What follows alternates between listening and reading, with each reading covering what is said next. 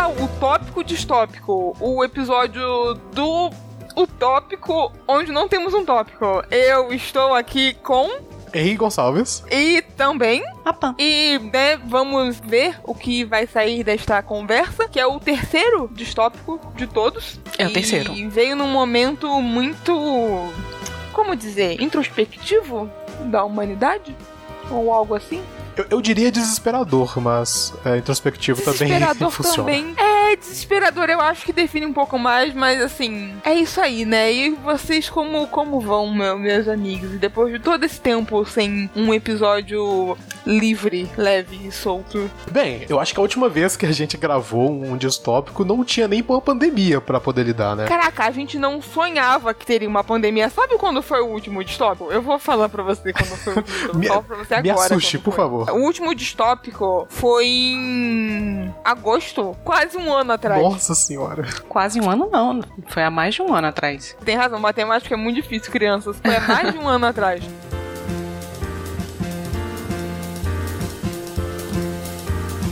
No tópico, o Henrique tinha, no último distópico, no caso, o Henrique tinha furado a orelha. Henrique. Olha. E a gente comentou sobre, sobre furos que fecham. Henrique, o seu furo fechou. Tá fechadinho. O meu, o meu furo ele não fechou ainda, mas, assim, Hum. Ainda. ainda porque, né, eu- eu não sei o dia de amanhã, Entendi. né? Mas, assim. Mas você eu- ainda tá usando o seu furo? Exatamente. É, esse é o ponto, na verdade, né? Porque é uma coisa que eu aprendi é que se você não deixar o seu furo aberto e não preencher com Uhum. coisas, ele vai fechar. Uhum. E aí não vai dar mais, sabe? Aí, aí vai ser uma luta A pra gente poder aprendeu abrir isso de com a novo. Clarice, não foi? Cara, que, o pior é que a gente faz o mesmo comentário no, no Tom. Eu lembro exatamente isso. É, Na verdade, esse distópico é o mesmo distópico de antes. Sim, E a gente só que só agora vai- com a pandemia. Não, não. A gente vai lançar e ver quem percebe, entendeu?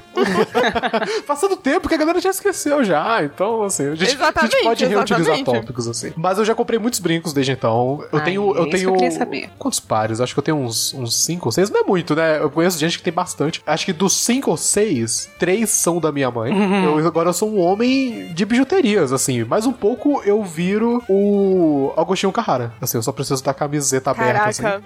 Mas eu tô. Mas é, mas é um bom, um bom, como um bom plano, assim. Bom, Bom, é- boa coisa pra se almejar. Assim, né? Hoje em dia a moda é ser bicheiro, né? Então eu acho que funciona muito bem assim na questão do estilo, mas agora eu sou um homem que utiliza anéis e brincos e colares. Inclusive, uma Olha das só. coisas que me incomoda é, com a pandemia é justamente isso, eu não poder andar por aí com os meus anéis e, e brincos, assim, é um pouco triste. Foda. Eu tenho duas perguntas relacionadas a. Não, não duas perguntas. É uma pergunta e um comentário relacionado à moda e à pandemia. Sim. É, a primeira, na verdade, é só relacionada à moda. Quem Hum. que acha do pop? Ou quem vocês acham que lançou essa moda de Agostinho Carrara? Porque assim, eu tenho, tipo, Alex Turner na minha cabeça, né? Que Alex Turner é meio que. Foi ele é de- meio de- Agostinho Carrara? É, pô.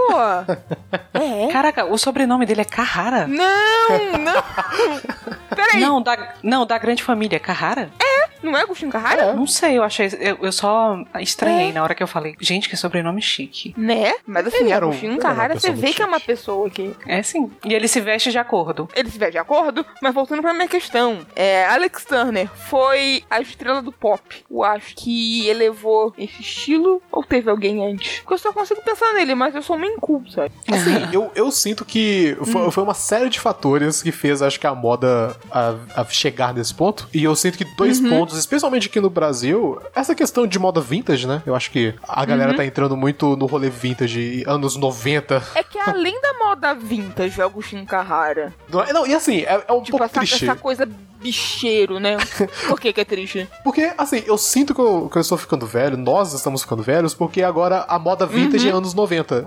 E eu, tipo, eu nasci nos anos 90. Tipo, não é vintage pra mim. Eu tava lá, sabe? E eu acho que uma outra eu tava questão. lá, era calça de cintura alta. É, sabe? E hoje em dia todo mundo tá vestindo cintura alta. E eu acho que um outro ponto muito grande desse rolê é roupa de brechó. Eu sinto que houve uma insurgência Ah, do brechó, né? E, e vender as, as roupas da mãe e do pai eh, por preço muito mais alto do que deveria, pelo menos a maioria dos brechós que eu Sim. vejo por aí. Eu me incomodo um pouco quando eu vejo, sei lá, uma camiseta por 200 conto e é, tipo, já usada por alguém. Aí eu fico tipo, ah, Tá. Então eu acho que existe muito dessa questão de pessoas utilizando uma moda mais antiga que não deveria ser tão antiga assim. Mas isso veio de algum lugar. Tipo, teve alguém famoso que começou a fazer isso e aí. Ou, ou, ou, tipo, uma série de pessoas famosas. Ou, ou não, ou isso veio. Ah, eu- Eu não sei porque que eu tô me perguntando isso, na real. Eu fiquei só curiosa. Bateu essa curiosidade aqui, assim. Ah, eu acho que são Momentâneo. influencers, né?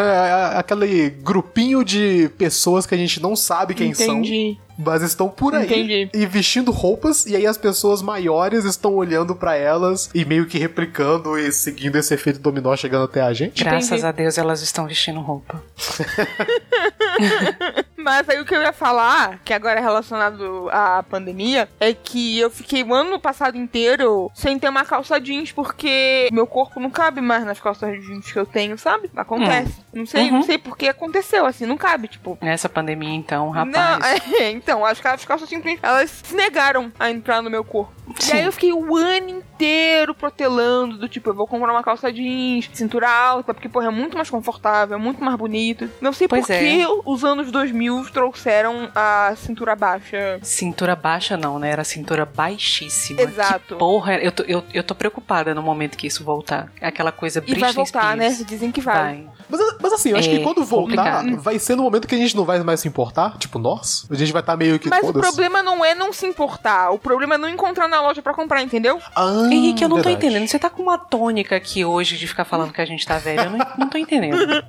Desculpa, é, é assim, como a gente tinha falado no, no último podcast, né? Tipo, eu, eu fiz aniversário Hum. entre o último podcast e esse. Então, tá sendo uma realidade, assim, eu estou lidando com a, com a minha mortalidade. Como você bem falou no episódio do Top. Exatamente, sabe? Né? E assim, o que eu tinha medo está acontecendo. Então eu estou pensando como que nós vamos morrer em algum momento. E assim, sem querer deixar um pouco deprimente, mas a, a realidade é, é complicada, sabe? Então eu vou diminuir a minha, a minha relação com a morte. Mas aí eu comprei a calça, né? Eu finalmente comprei. Quando eu fui pro Rio, eu tirei férias, né? Tava trabalhando, tirei férias. Consegui comprar a porra da calça que eu queria. Eu falei, nossa, esse vai ser o meu ano. Eu tava com óculos novo também, que meu óculos tava caquético. Aí, porra, eu ainda consegui, tipo, dois óculos novos, sabe? Eu posso esbanjar óculos novo. Calça jeans, cintura alta. Eu falei, nossa, eu vou ser muito aí, girl, que eu sempre quis ser. Vai- vai É pintar uma agora, mecha esse de é meu vermelho. ano. É, não, eu ia, já tinha altos planos. Nossa, aí eu tava, tipo, trabalhando em bairro de gente arrombada. Eu falei, caraca, finalmente, finalmente eu vou ser a paulista de Pinheiros, que, que sempre, que sempre almejei ser, sempre, sempre, sempre. Falei, é esse meu ano. Aí veio a pandemia, eu não uso a calça porque eu não saio de, cal de calça. eu, não uso, eu não uso a calça porque eu não saio de casa, mas eu, quando saio, uso calça. E ninguém vê minha cara com meu óculos. Eu podia ter ficado com óculos velho que só o André ia ver e as pessoas que moram comigo. Eu tô sentindo exatamente a mesma coisa, porque no início, ali, eu acho que da pandemia, acho que rolou uma sensação de, ah, vai acabar em breve, não vai demorar tanto tempo assim. Dá alguns meses, assim. Então aí, no decorrer do tempo, eu pensei, ah, eu vou aproveitar, né, umas promoções ali e tal, né, vou dar uma renovada no meu guarda-roupa, porque aí quando eu voltar, vai ser só roupa nova. Aí eu, né, comprei um, um tênis, aí eu comprei umas calças também, e aí eu, pela primeira vez, eu comprei uma calça... Esqueci qual o nome da calça. É aquelas que é, pega na, na- no tornozelo? Sei, eu também não sei o nome, mas sei qual que é. Que é a calça de, de gente moderna. Exatamente. Também, eu, eu comprei É duas, verdade. uma toda camuflada e tal, e uma outra verde militar, e ia combinar legal com os tênis que eu arrumei, etc. E eu até agora não usei nada dessas coisas, assim, tipo, tá mofando no meu guarda-roupa. E eu não sei quando que eu vou utilizar. Pois é, Pan, você planejava mudar seu estilo em 2020, ser uma pessoa nova e a pandemia destruiu seus planos. A pandemia destruiu meus planos, mas eu De qualquer tinha. jeito, né? De qualquer jeito. Mas eu tinha planos muito, muito reduzidos, eram bem pequenininhos. É, porque eu, eu tava verdadeiramente cansada Peraí, de. desculpa. Usar calça de cintura alta pra ir trabalhar também não são grandes planos. Mas eu não tinha um plano assim de mudar de estilo, sabe? Uma coisa Sim. assim. Eu, eu. eu tava muito cansada porque eu sou uma pessoa de ciclos. Eu sou muito. Eu gosto muito de umas paradas simbólicas, assim. E aí todo final de ano eu fazia listas de, de resoluções e eu nunca consigo cumprir porra nenhuma. Então eu, esse ano eu, eu entrei com uma. Velho, 2020 me arrasou, mas tudo bem. Eu entrei com uma mentalidade de tipo, vamos pensar pequeno, vamos conseguir fazer as coisas pra, pra não chegar no final do ano com aquela sensação de fracasso absoluto. Vamos, Sim. vamos desejar coisas bem pequenininhas. E aí eu botei na minha lista de resoluções que eu queria trocar minhas calcinhas, só isso. e não consegui. Mas o ano não acabou ainda. Você não pode É trocar sua verdade. calcinha. Porra, mas o dinheiro foi embora também. Eu não sei o que aconteceu. Tudo bem, tudo bem. Mas olha, é, oversharing à parte, também preciso trocar as minhas calcinhas. Por quê? Porque as minhas calcinhas antigas se recusam a entrar no meu corpo. Hum. Tem Pode isso um negócio também. desse, não é? Tem isso também. Mas é porque, assim, eu, eu tô numa fase. Não que eu esteja ficando velha, como o Henrique tá, tá sempre, mas eu tô numa fase de um conforto, sabe? Eu tô, assim, dividindo aqui. Dividir, vamos dividir, né? Vamos. Eu tô numa fase de, de, de calcinha de algodão 100%, sabe? Eu queria, eu queria uma vida só de algodão. Eu Algodão é também. muito bom. Porra. E calcinha de algodão é a melhor coisa. Melhor coisa, melhor coisa. Olha, gente, para a sua saúde popocal, melhor coisa é calcinha de algodão. Henrique, se você quiser hum, ter uma popoca saudável, Assim, eu, calcinha de algodão. eu acabei de receber o e-mail da Amazon falando que as minhas cuecas de algodão Hum. estão chegando. Então, eu. eu Olha, ai, Sabe? Mas é, é porque assim, né? Rolou o, o Prime Day, né? E aí, como a Uhum. boa pessoa consumista que eu sou, eu vi lá uma promoção de cueca e Uhum. eu pensei, hum, as cuecas que eu uso em casa, elas não estão em bom estado. Eu vou dizer assim. Você tem cuecas de casa e cuecas Com de certeza. rua? É, eu, eu tenho assim. Calma, gente, eu só perguntei. Não é tipo. A gente mostrou muita realidade aqui. Eu tenho, eu tenho as cuecas que eu, que eu uso pra poder sair, que elas são cuecas boas e que, e que raramente são utilizadas, porque eu não saio muito de casa. E aí tem as cuecas que, Sim. que eu uso em casa, que normalmente são cuecas, né, que já houve uma ou outra costura. Ou senão as cuecas que eu saio só pra poder ir no bairro. Então, né, tipo, né, eu, eu vou usar uma cueca que já tá de boa, assim. Me fale mais sobre sua Minha cueca. coleção de Que tipo de cuecas. cueca que você usa? Assim, as minhas cuecas elas são baratas. Es- Essa é uma questão que, que eu estou tentando mudar no decorrer do tempo. Não, mas é o, qual é o modelo? É tipo aquele shortinho boxe? É aquela samba canção? É tanga? Como é o nome de, de cueca masculina que eu não sei? Bem, assim, eu não uso tanga, mas eu uso boxer. É, por muito tempo. A tanga é aquela antiga, é, a tanga né? é, é, tipo, hoje em dia acho que tanga, assim, acho que ninguém usa, acho que sei lá, tipo, É aquela que praia, cobre talvez. só. É aquela que fica na, na, na paradinha. Como se fosse uma sunga, então, né? Não é isso? A tanga? É, tipo isso, é, é uma sunga não, é mais, menor? mais, mais curta, eu acho. Mais é, justinha. Tipo, é uma, uma- uma mistura Certo. de, sei lá, tipo, é uma sunga que também é um pouquinho fio dental, assim. Hum. Aí, assim... Boxer é tipo shortinho. ex- exatamente, é o shortinho justo. Sei. Que, tipo assim, dá... É, a samba canção é como se fosse um short mesmo, assim, uma bermuda. É, quase. aí eu não gosto, porque Que assim, a as minhas galera calças usa pra elas não são muito vezes, né? Isso, e assim, a- as minhas calças elas são um pouco apertadas. Eu ouvi, assim, eu passei pela minha época de calça larga. Acho que quando eu tava na adolescência, Uhum. eu usava calça 10 números maiores do que o meu. Aí eu vi, esse tempo Que era parou, a sabe? época do hip hop das calças bag, né? Exatamente. E aí hoje em dia o hip hop foi Ah. pra, pras calças apertadas e, e apertadas até Pois demais, é. eu acho. Não entendi isso não, Henrique. Eu, eu também tô achando. Mas olha só, eu já considerei comprar samba canção pra usar dur pra dormir, sabe? Ah, eu também. Parece, Parece confortável, muito né? confortável, é, parece muito confortável, muito, muito confortável. Mas é, né, tipo, é, é basicamente um shortinho largo, né? E com um tecido, tipo, geralmente macio, né? Porque não chega a ser. Uhum. Não é geralmente uma. Tipo uma seda, né? Pelo menos na minha memória, samba canção tem aquele tecido brilhoso, assim, que é bem fresquinho, É. macio. É, assim, E É isso por, mesmo. por esses motivos é que eu não sou fã Hum. do conceito de samba canção pra poder sair, porque eu acho que é muita liberdade. Ah, não, é pra poder sair, tipo. Os, os balagandãs ficam ali e. e Ah, é, fica meio, solto, sei lá, né? eu, eu gosto de uma. de, um, de, um, de uma, uma certa prisão ali. Tipo, fica lá. Uhum, Sabe? uhum. Tipo, não. É, não precisa ser desconfortável, Sim, sim. mas fica.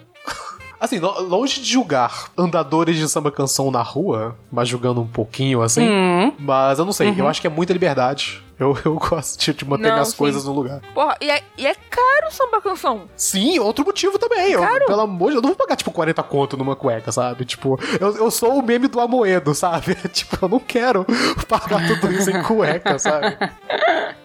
Porra, mas tô achando mais bonita aqui, viu? Acho que eu vou comprar pra dormir. veja bem que a gente tá fazendo um distópico sobre compras que a gente vai fazer ou já fez, não é isso? É, não, mas assim, o que é 2020 se não preencher o vazio existencial deixado pela pandemia com. Perfeito. É eu isso. acho também. É isso mesmo. Mas assim, realmente não tenho comprado muito porque desemprego é isso aí, né? O desemprego é foda. Assim, falando em consumismo, eu, eu queria abrir um, abrir um tópico Hum. aqui é, sobre Uhum. coisas que eu Uhum. fiz durante a, a, a pandemia Hum. e eu contraí a pior doença que é possível de ter Eita. durante essa pandemia. Hum. E essa doença se Hum. chama gamer. Eu acabei Porra. contraindo gamer porque eu comprei um PlayStation 4. Vixe.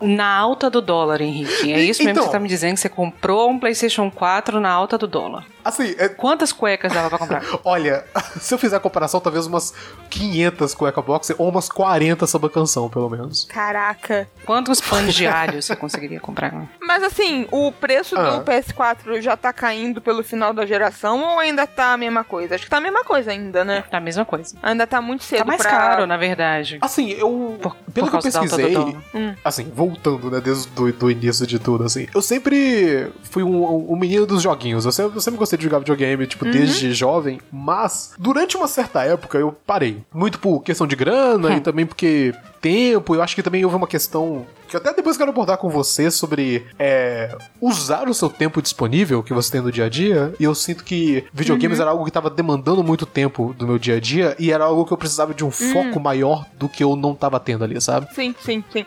Ainda mais, desculpa, rapidinho só um parênteses. Mesmo trabalhando em, trabalhando em casa é um pouco mais fácil conciliar, eu imagino também, nu- nu- nunca tive experiência. Mas trabalhando fora é impossível, é impossível, porque você sai de manhã e aí você chega de noite em casa, tem que fazer meia dúzia, um monte de coisa num tempo curtíssimo de- disponível. E aí não tem como, como você falou, demanda muito tempo um jogo e tal, e final de semana você tá cansado, ou, ou, enfim, realmente é bem fácil se afastar do hobby é, é, trabalhando assim de modo geral. É, e, tipo, e, e quem, quem é um louco que anda com, sei lá, o Nintendo Switch no meio do ônibus também, sabe? Tipo, é, é Sim, um pouco é, complicado essas coisas. Mas. Então, assim, eu acabei saindo, e também porque houve uma época, assim, né, que eu, é, eu escrevia sobre joguinhos, etc. Então, fazia parte do meu dia a dia praticamente por obrigação, porque eu, eu tinha que escrever sobre eles, então, beleza. É, só que aí, né, as paixões foram mudando, o meu tempo foi mudando, e aí eu acabei me afastando por alguns anos. E, sei lá, tipo, fiquei acho que uns dois ou três anos sem, sem tocar em videogame, sem jogar nada, sem nem entrar na Steam, nem nada. E aí, desde o ano passado, mais ou menos, eu fiquei, hum, eu podia pegar um PlayStation 4. Ah, o amigo meu tá vendendo ali, assim, eu posso pegar dele e tudo mais. E, né, a geração tá acabando, então eu tenho bastante jogo pra poder jogar, e e quem sabe não vai ser tão caro assim. Aí, um milhão de coisas aconteceram na minha vida, meu computador morreu, aí eu tive que comprar um outro computador, isso foi tipo ano passado, eu acho. Então, as coisas foram adiando, assim. E aí chegou a pandemia, e aí eu fiquei tipo, ok, se há um momento onde que eu tenho um tempo pra poder me aprofundar nesse hobby, talvez seja agora. Então, hora de pesquisar preços. Então eu comecei, aí eu fiquei, acho que dois meses olhando preço, vendo coisas flutuarem. Eu parecia aqueles day trader, sabe? Tipo, olhando um gráfico, sei lá, tipo, em sites de agregador de, de valor e encontrar o melhor momento, assim, pra poder comprar. E aí eu fiquei de olho em um, assim, eu fui olhando, fui esperando, esperando, esperando, até que eu consegui, assim, um, um, um bundle que aí vinha com três jogos, e aí, de acordo com as minhas contas, junto com esses jogos, assim, o valor do PlayStation 4 não ficaria tão caro. E aí eu, eu apertei o gatilho, eu falei, foda-se, vou comprar esse negócio. Eu não compro nada pra mim mesmo, pelo amor de Deus. Tipo, ignora a parte que eu falei que eu Não, comprei é, tá calças, mas também. eu não compro nada pra mim, então. mas aí. É, exato, porque, tipo, roupa é um negócio, é uma necessidade. Ah, não sei, né? Mas a gente. De vez em quando a gente extrapola, né? Quando. Né? É, mas assim, se você fica, sei lá, se comprar uma vez por ano roupa, é uma Ah, necessidade. não, sim. Eu só digo assim, tipo, que a gente extrapola de vez em quando, porque eu tô aqui olhando pra trás, pras caixas de tênis que eu tenho, sendo que eu talvez tenha usado, sei lá, tipo, um deles deve ter usado uma vez. Não porque, assim, assim, por vários motivos. Primeiro, pandemia. Segundo, porque eu não saio muito de casa. Então, às vezes eu me sinto um pouco, tipo, você tá realmente administrando bem o seu dinheiro, sabe? Aí, beleza, eu falei, ok, vamos lá. Aí eu comprei o PlayStation 4 e eu me aprofundei no- nos joguinhos. E tá, e tá bem legal. O que, que você jogou até Ó, agora? eu, eu não lembro com qual. eu co- assim, eu acho que eu comecei a jogar. É, foi Death Stranding. Aí eu parei, porque tava muito chato. Desculpa. Desculpa, Hideo Kojima, mas. Nossa senhora. Eu- Assim, eu joguei tipo uns 20 minutos e eu falei, ok, não é pra mim agora. Deixa eu ir em algo mais divertido, assim, né? No sentido. Mas Rick, Kojima previu a pandemia, Rick. Não, mas assim, sem tirar o, o crédito, porque assim, é um jogo da hora, mas não era o tipo de coisa que eu tava, assim, tendo, tipo, né, com vontade de jogar na hora. Aí eu fui, eu peguei God of War, porque eu gosto muito da franquia, aí eu fui, joguei, foi o primeiro que eu Porra. zerei, eu falei, oh, meu Deus, que jogo! Aí, com o tempo passando, tava prestes a sair o The Last of Us 2. Aí eu pensei, ok, tá na hora de jogar o 1. Porque o 1, a última vez que eu tinha visto algo sobre ele foi, coincidentemente, na casa do André quando ele morava aqui em BH. E pra você ver quanto tempo que faz. E eu lembro muito Caralho. nitidamente que eu não lembro de nada do jogo tirando o final, porque a gente tava jogando de madrugada e eu dormi, Uhum. porque eu tava muito cansado. E aí eu só lembro de ter acordado perto do final. Então eu só tava lembrando tipo, de uns dois ou três momentos do jogo e o final. Mas aí eu pensei, ah, Uhum. vamos jogar, vai, deve ser legal. E aí eu, né, amei o jogo. Aí saiu o 2, e, né, milhões de coisas aconteceram. Mas então agora eu, eu entrei nessa vibe dos joguinhos. Mas você terminou Terminei 2 o também, 2, né? estou desolado Ah, por vários boa. motivos. E- e- Desolada. e- é, é assim, fascinante. Não, é passar meses desolado. Uh, é. é- é, assim, eu, eu ainda tenho sentimentos conflitantes, mas, cara, baita jogo. Uhum. Esperando o dash do, do jogabilidade. Eu não sei se vai ter, mas assim, eu tô esperando. Sim. Então, faça. Vai, vai, em algum Faça, momento vai. É, é. como. Não, não, não faça não. Eu não tenho, eu não tenho nada a ver com isso. Clarice, a gente sabe que você é a líder por trás de tudo isso. A Mastermind, É. pois Eu é, não queria. É não diretoria. queria. E aí, por causa disso, e aí que eu quero entrar nesse momento de demandar tempo, porque quando eu entrei no rolê dos joguinhos, eu parei de fazer qualquer outra coisa com a minha vida. Tipo, então o tempo que eu tinha disponível, por exemplo, pra assistir séries ou filmes, ele né, foi pro lixo, porque eu, sei lá, eu tava muito ocupado matando uma Valkyria no God of War. Então, eu. eu Fiquei completamente aquém, assim, sabe? Então, eu percebi que só agora que eu voltei um pouco a séries, eu, eu tinha perdido um pouco a vibe, mas eu queria saber então de vocês, depois dessa longa introdução, é, sobre como vocês lidam com essa parada de tempo, como vocês gastam esse tempo, tempo. disponível que, que vocês É. devem ter. É, então, agora eu tenho mais tempo disponível do que é saudável, digamos assim, sabe? Então, Tudo bem começa a fazer coisa de fermentação, né? Tipo, tipo isso, não, assim, eu tento me ocupar com.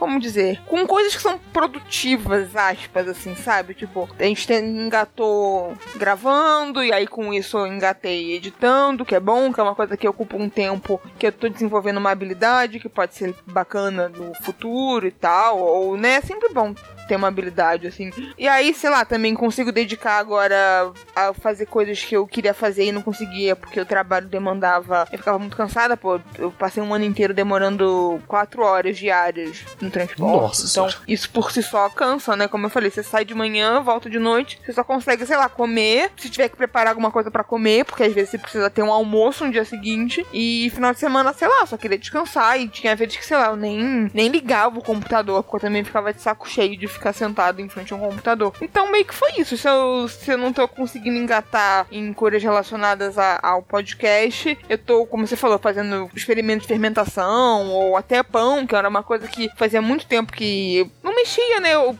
porque antes de trabalhar eu já fazia muita focaccia, assim, eu já gostava bastante de fazer. E aí eu fiz outros pães, e aí eu tive mais tempo de, de fazer mesmo, porque eu fiquei um ano inteiro sem fazer nada disso. E é isso, de consumir coisa, hoje em dia eu sou muito ruim pra assistir, tenho uma concentração péssima. Pior ainda do que pra ler, sabe? Pra ler eu ainda consigo, mas pra assistir série, pra assistir anime, pra assistir filme, ainda mais série e anime que são coisas que se alongam, né? Porque o filme você senta por, sei lá, duas horas, mais um pouco, e meio que consome aquilo e fim, né? Mas coisas que se alongam, feito série, é muito mais difícil, assim. Uma coisa que me ajudou muito foi assistir séries curtinhas. Séries com oito episódios Hum. a temporada, episódios de meia hora e tal. É.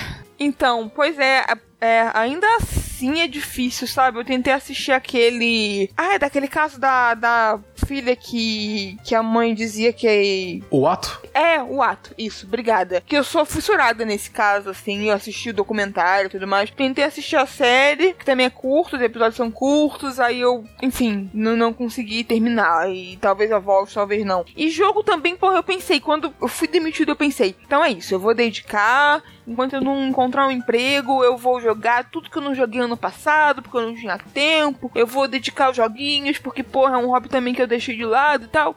E aí não, não consigo, porque concentração foi pra casa do Sim. caralho, porque a gente fica ansioso, a gente fica estressado, e aí mesmo que seja algo pra relaxar, não sei, sabe, acaba ficando meio desconectado, assim, então o que eu mais consumo mesmo é vídeos de comida no, no YouTube, assim.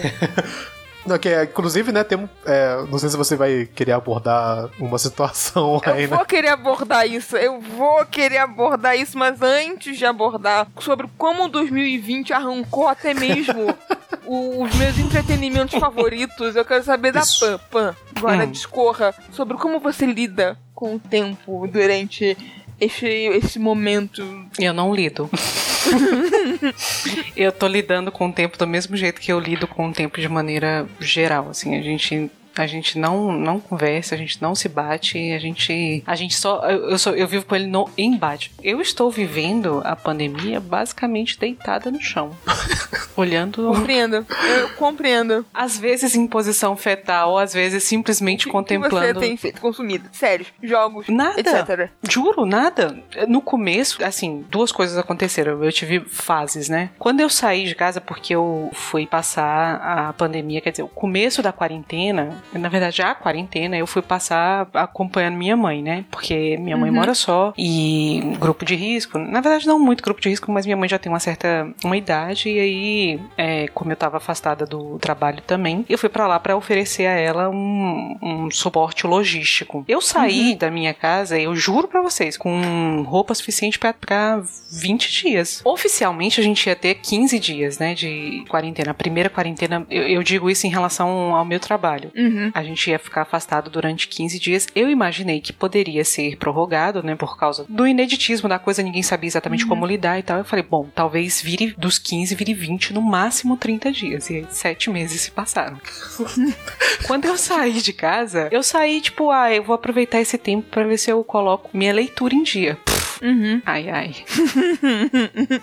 e assim, pra mim tem um- uma situação que é muito angustiante porque eu sou professora, né? E aí as decisões em relação ao retorno profissional vêm sendo, pelo menos no meu estado, tomadas de 15 em 15 dias, que é o máximo que o decreto pode determinar. Então ele, suspende por 15 dias e aí, vendo a necessidade, isso se prorroga e está sendo prorrogado indefinidamente até então. Essa parada de ficar vivendo de 15 em 15 dias me deixa no pico de ansiedade. Uhum. Porque pra mim é sempre difícil fazer qualquer tipo de planejamento, né? É difícil você pensar a longo prazo, porque você não sabe se daqui a 15 dias eu não preciso montar minha mala e voltar pra casa. Mas ao mesmo tempo, 15 dias parece um tempo curto e longo ao mesmo tempo, sabe? Aí quando chegou no meio do caminho que eu, que eu fui percebendo que as coisas iam se estender por mais tempo, eu estou tentando terminar meu doutorado, né? E eu falei, porra, então eu vou aproveitar. Velho, eu vou dizer pra vocês, se eu conseguir escrever uma página coerente nesse tempo todo, foi muito. Eu não consigo sustentar minha concentração em absolutamente nada. Absolutamente nada. Eu não consigo ler, eu não consigo ver filme, eu não consigo ver séries, eu não consigo escrever. A minha cabeça vive a 180 km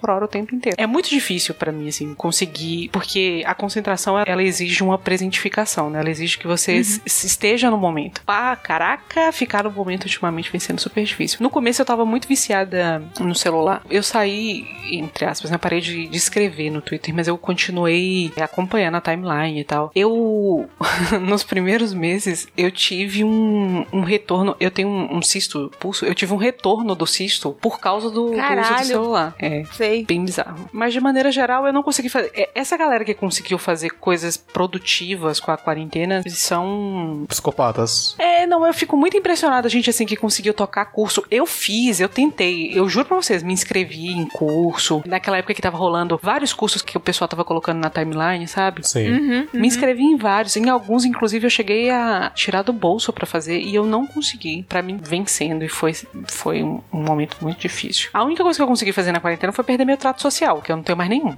Mas todo mundo perdeu, mano. Pelo menos isso, né? Todo mundo perdeu, é. Eu não sei mais me comportar em sociedade. É, e assim, é foda, né? Porque realmente, parando pra pensar, é a coisa mais natural, assim, a se fazer. Eu não sei, quer dizer, não existe nada exatamente inerentemente natural, né? Porque cada um lida de uma maneira. assim. Uhum. Mas o que eu quero dizer é que é perfeitamente compreensível você ficar nesse estado. Catatônico. É, ainda mais se você já tem problemas de ansiedade, Sim, depressão e tal. sim. No começo eu lembro, agora é difícil também porque a memória ela embaralha, né? Ela deixa as coisas diferentes. E ter memória nesse período é muito difícil, né? Porque os dias eles se misturam, Sim, tudo uma grande é, maçaroca. É, exato, é. Que, o que eu me esforcei pra fazer durante esse tempo todo era não azedar muito, por mais difícil fanbase que seja, sabe? Então, pelo menos nesse sentido, apesar de compartilhar alguns sentimentos com a Pan, por outro lado, tipo, quando eu percebi que ficar no Twitter tava me fazendo mal, nossa, eu nem entro, assim. Tem dias que não, não tá foda que mesmo. aconteça, assim, eu não, não entro, assim, eu posso realmente não fazer nada. Eu posso ficar o dia inteiro sentada vendo vídeo idiota no YouTube ou, ou sei lá, não fazendo absolutamente nada. Mas eu evito bastante ficar azedando, assim, porque nos últimos meses meio que ou só trouxe notícia ruim, ou só trouxe esse azedume de primeiro, ah, tirar o melhor proveito da quarentena. Aí depois, tipo, ah, pessoas que furam a quarentena, ah, pessoas que não furam a quarentena, ah, pessoas que.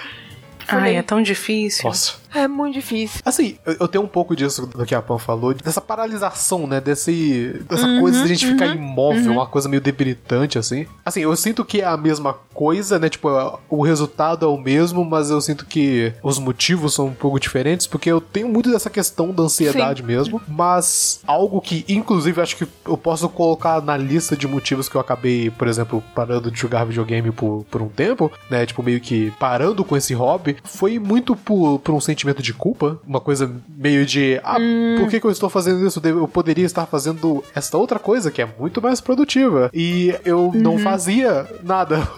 Porque em vez do que eu fazer a tal coisa produtiva, eu só ficava me culpando do tipo, ei, você deveria estar fazendo essa coisa produtiva. Então pare de se Ah, divertir, sim, sabe? E, e- e é estranho, porque no final você fica parado do meio olhando pro teto, basicamente. Sim. Uhum. É, porque você nem toma esse tempo pra se divertir e também a sua ansiedade não te deixa fazer, aspas, algo produtivo. Exatamente. Mas isso é um comentário bem comum que eu vejo as pessoas fazendo, que essa não é necessidade que o capitalismo planta na gente de tudo tem que ser produtivo. Se você vai jogar um jogo, você vai jogar o jogo porque, sei lá, você vai fazer uma porra de um vídeo, de um texto, de um ensaio, aquilo tem que gerar alguma coisa. Ou então. E a vida não é isso, tipo, você vai jogar o jogo pra se divertir. Uhum. Esse é o objetivo, simplesmente se divertir. Não, e a gente conseguiu criar um- uma cultura que torna até essas coisas que deveriam ser pra desanuviar, que deveria servir como câmeras de descompreensão da vida, da vida cotidiana, né, das exigências e tal. A gente conseguiu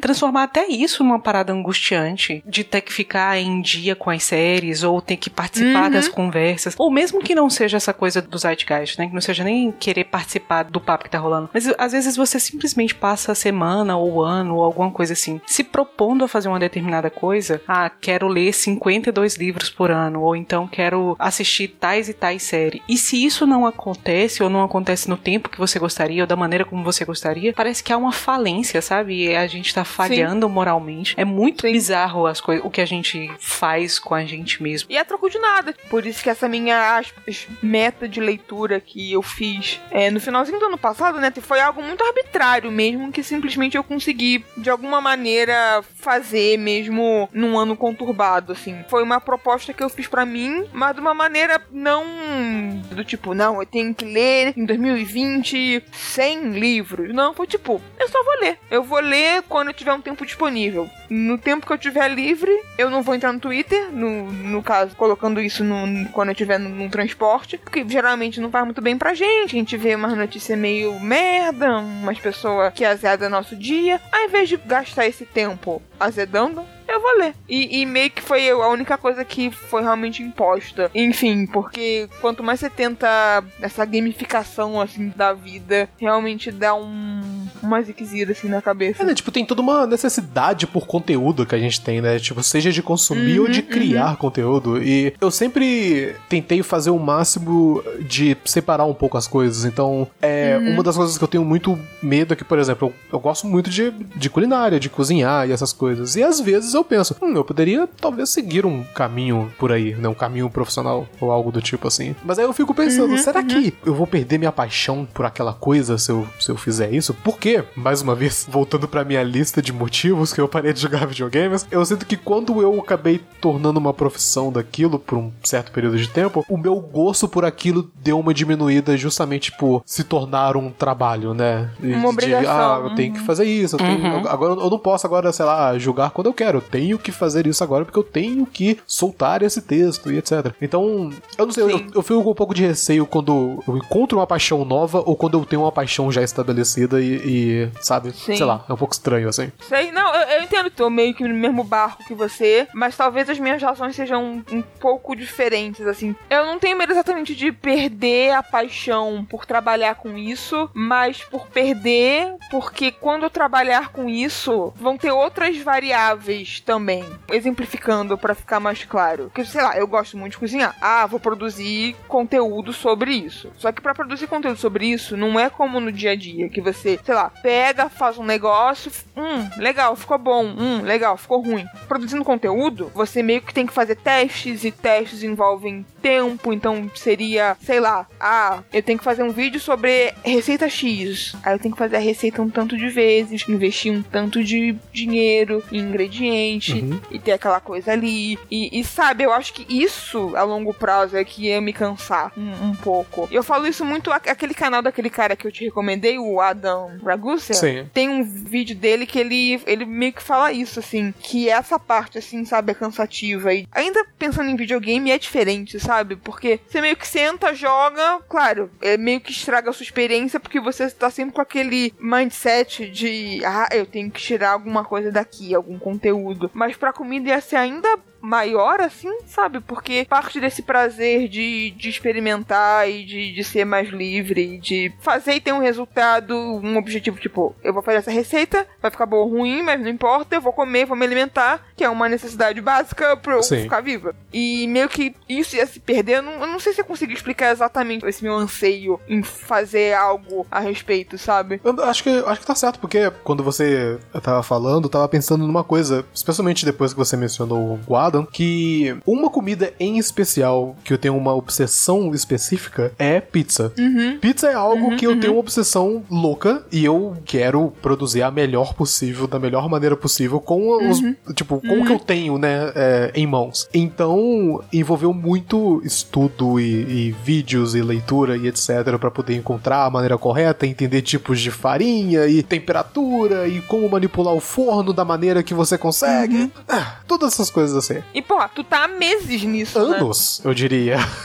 Aí eu fico pensando que eu consigo fazer isso com pizza porque eu amo. Eu gosto não só do produto, de comer pizza, porque é muito gostoso, mas eu Mas gosto do processo de, de fabricá-la. Exatamente. Mas eu não tenho essa mesma paixão, esse mesmo interesse ou obsessão por outros pratos, outras comidas. Talvez assim, tipo, na culinária italiana eu acho bem fascinante, eu gosto muito da culinária italiana como um todo, mas sei lá, eu não tenho essa mesma paixão com, sei lá, torta. Porque, tipo, hoje, hoje eu fiz uma torta de limão. Eu, eu não ficaria, sei lá, anos estudando torta e como fazer a massa e preparar o melhor, sei lá, tipo, creme, etc. Tipo, eu, eu não teria essa mesma coisa. Então eu sinto que nesses pontos eu com certeza entraria nessa questão de, ah, vamos lá, né? Fazer esse negócio aí. ficar desgastado. É, então, eu já, assim, acredito que eu não sofro desse problema, porque, de modo geral, eu pego, assim, sei lá, uma receita, eu meio que fico nessa de, não, mas se eu testar essa receita, se eu testar essa outra receita e essa outra, a minha obsessão meio que vem fácil pra meio que qualquer coisa, assim, claro, eu tenho minhas preferências, assim, assim como você, eu gosto muito de, de massa, né, de, de pão, de modo geral, né, de glúten, do bom e velho glúten, mas eu fico só pensando que é um investimento muito grande, assim, e, e, e sei lá, eu acho que todo esse investimento é o que talvez tiraria a- o, tesão que eu tenho pela coisa. O investimento no sentido de ter que fazer aquilo pra gerar um conteúdo, pra aquilo tudo ser um objetivo e não me divertir no processo, sabe? Do tipo, você ficou meses nisso, você não poderia ficar meses nisso, de modo geral, se você fosse um produtor de conteúdo. Não, não sei, na real, talvez eu esteja cagando uma regra imensa aqui,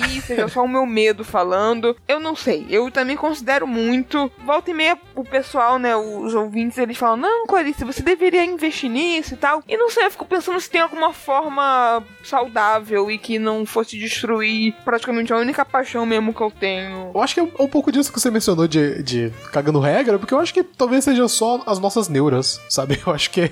E, e eu acho Sim. que isso vale pra tudo, desde do que a gente tá falando de culinária, até essa questão do, de, de livros, e até, por exemplo, sei lá, tipo, o doutorado da PAN. É, eu acho que é muito uma questão de que às vezes a gente. Não vamos falar sobre isso. acho que a gente, sei lá, tipo, se coloca numa posição que é difícil de sair às vezes. A boa e velha autossabotagem. Exatamente. Então, realmente, assim, é, é, é muito é, complicado. É, mas é, é, é complicado, é complicado. E falando em pizza, só quero dar um parênteses aqui totalmente fora do assunto. Quer dizer, fora do assunto sobre autossabotagem, mas não sobre o assunto pizza. Eu experimentei a mussarela Balkis. E é Sério? muito boa. Eu, eu- É, de- depois muito, que eu peguei bom. aquela, aquela escala, que você até me falou pra mim que fóruns de pizza ah, gostam dessa marca. Da escala, né? Isso. Só usa ela, eu, né? eu fiquei apaixonado por ela, nossa. Vocês vão contar para as pessoas leigas o que diabo é que vocês estão falando? Mussarela, queijo de mussarela. O que, que diabo é uma mussarela Balkis? Que tipo uma de mussarela marca. chama escala? Isso é nome de creme. Eu, eu fiquei muito confuso quando Tem uma mussarela que chama Scala? Eu achei que você tava falando de Scala.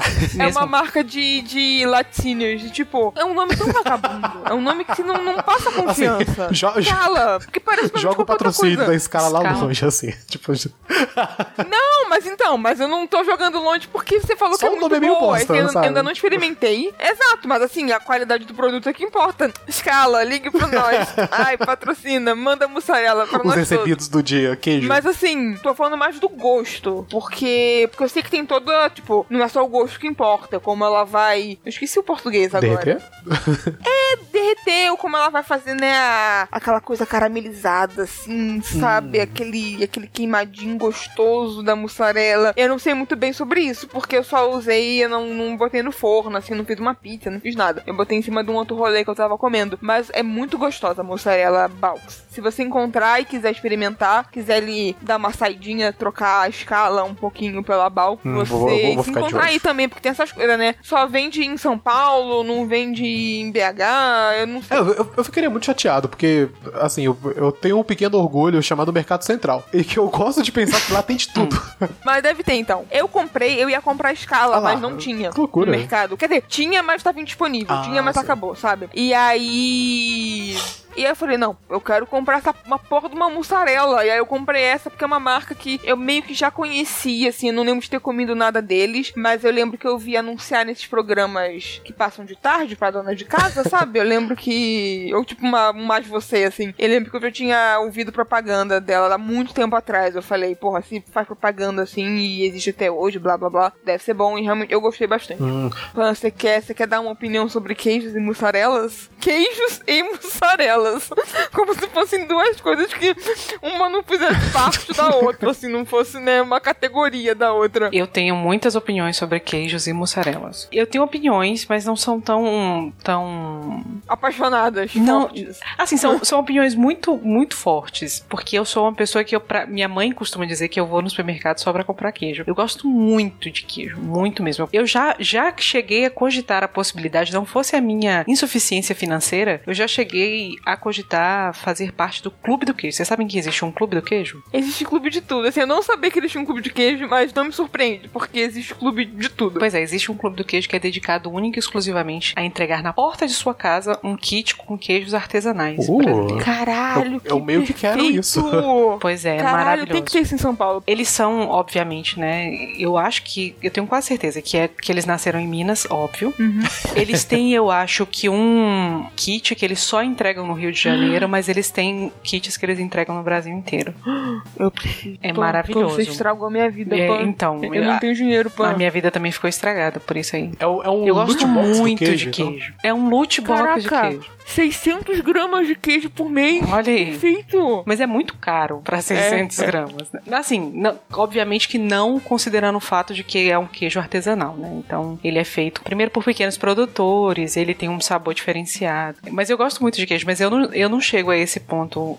Quer dizer, eu nunca também nunca comi nem Balks nem escala. Eu joguei aqui no Google e descobri que tem escala. Balks aqui em Salvador não tem. E escala é um queijo. eu- assim, eu não, eu não sei se eu- ele seria necessariamente caro, mas ele, ele tem um valor base, assim. Tipo, ele parece ser um queijo. É, assim, não é artesanal, por Você é exemplo. mineiro, né, Henrique? Você é mineiro, né, Henrique? valor de queijo pra você é um valor diferenciado do resto do país. eu, tenho, eu tenho uma carteirinha que dá 15% de desconto, sabe? Tem isso também. Quanto é que tá o, o quilo da mussarela em Belo Horizonte Nossa, hoje? faz tempo que eu, não, que eu não compro. Mas assim, eu acho que não tá tão caro assim. Pois é. Nunca tá, né? Nunca tá. Em Minas nunca tá o queijo da mussarela. absurdo. E quando tá, aí eu faço uma comparação, sei lá, com São Paulo ou Rio de Janeiro ou qualquer outro lugar, e aí não tá mais, sabe? Tipo, É, passou, né? A dor passou. Eu sei, como é. Olha só, isso não é uma cópia do DLC sobre queijos, tá bom? Tá bom, gente? Não é, tá? Eu, Então tá. eu, eu, Então, eu tenho opiniões sobre queijo, mas assim, não, é, não são tão, tão firmes quanto as de vocês. Então, tem queijo, Mas tem sim. tipos de queijo que eu gosto mais do que outros, só. Que qual é o seu queijo eu- favorito? Pera, a, a Pan, ela fica em cima do muro quando o assunto é queijo. Fico. Não é de esquerda nem de direita, Não, né? ela não fica em cima do muro.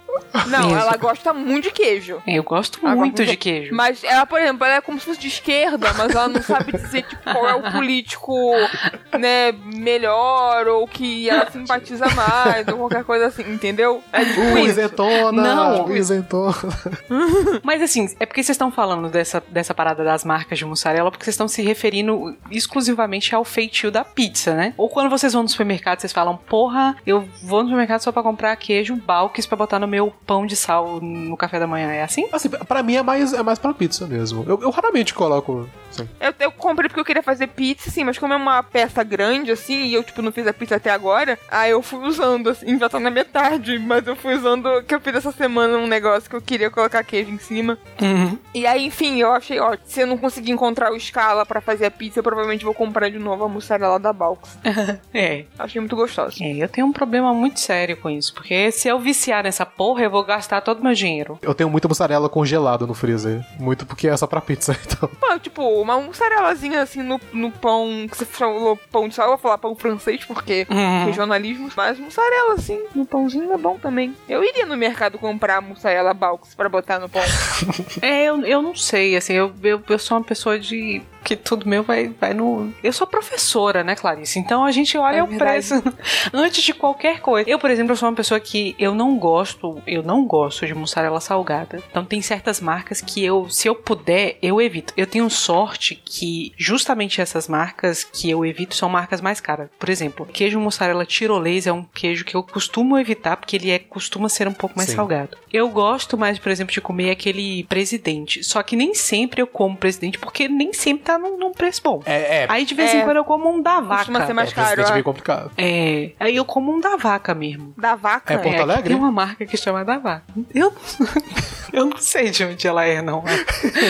Caraca, é, peraí, é a é marca queijo da mussarela da vaca, é isso? O nome da mussarela é, mussa, mu- é da vaca. Não, peraí, a, a- Da a vaca. marca é da vaca ou tem uma vaquinha na marca? É da vaca, Ah, é tá da aqui. vaca? Não, tá aqui da vaca, é da vaca, é. Ah. Laticínios da vaca. É, é porque, tipo, a, a Porto Alegre tem uma vaquinha. Aí eu pensei que era isso. Não, Ah, ok, é. Aí tem É. várias vacas, por exemplo, a- tem uma marca aqui que eu não sei se existe aí, que, se- que chama Amaralina, e tipo, ela tem uma vaca também, que inclusive é uma vaca muito, muito simpática. Verdade. A vaca da vaca é bem simpática. tá? É, sim, é uma vaca Ela tá sorridente com a linguinha, assim, tipo, bonitinha. Veneza, Veneza, por exemplo, é outro que, que costuma estar num, num preço acessível. Mas ó, você falou da tirolês, eu compro bastante parmesão da tirolês, viu? Parmesão é uma coisa que não, não tá sempre muito dentro do meu espectro financeiro possível, entendeu? Entendi, entendi.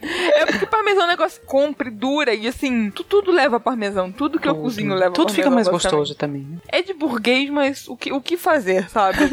Entregar pra Deus, né?